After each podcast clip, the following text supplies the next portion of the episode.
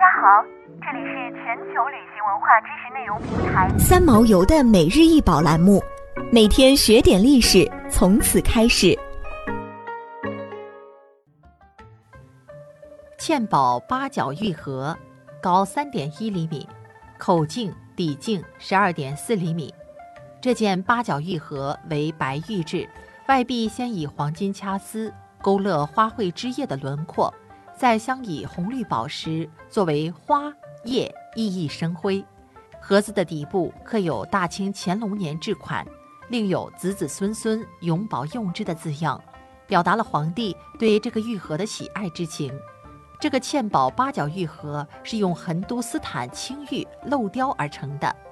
横都斯坦是指建立于1526至1858年的莫卧儿帝国。其疆域包括今日印度北部、巴基斯坦及阿富汗东部，亦有温都斯坦、恒奴斯坦等译名。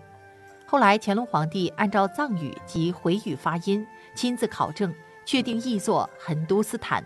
其玉材多为南疆的和田玉、叶尔羌角闪石玉。恒都斯坦玉匠喜用纯色的玉材雕琢及一器一色，尤多选用白玉或青白玉。透明晶莹，这些玉器在器壁镶嵌金银丝以及各色宝石，这与中国传统玉器的鎏玉皮或杂色玉雕形成了鲜明的对比。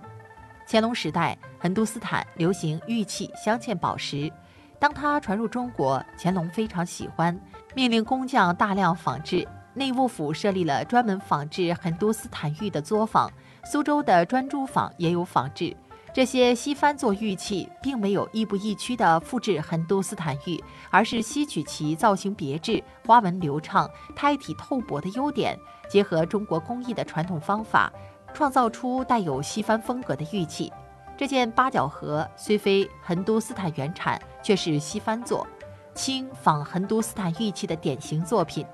嵌宝八角玉盒需要做玉的工人按照金丝和宝石的大小，在玉盒的表面磨出一个一样大小的凹槽，大了宝石会掉出来，小了还放不进去。只要做坏一个地方，整个玉都不能用了。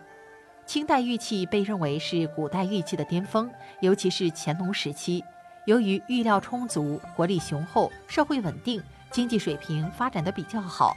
因而，玉器在乾隆时代达到一个高峰。想要鉴赏国宝高清大图，欢迎下载三毛游 App，更多宝贝等着您。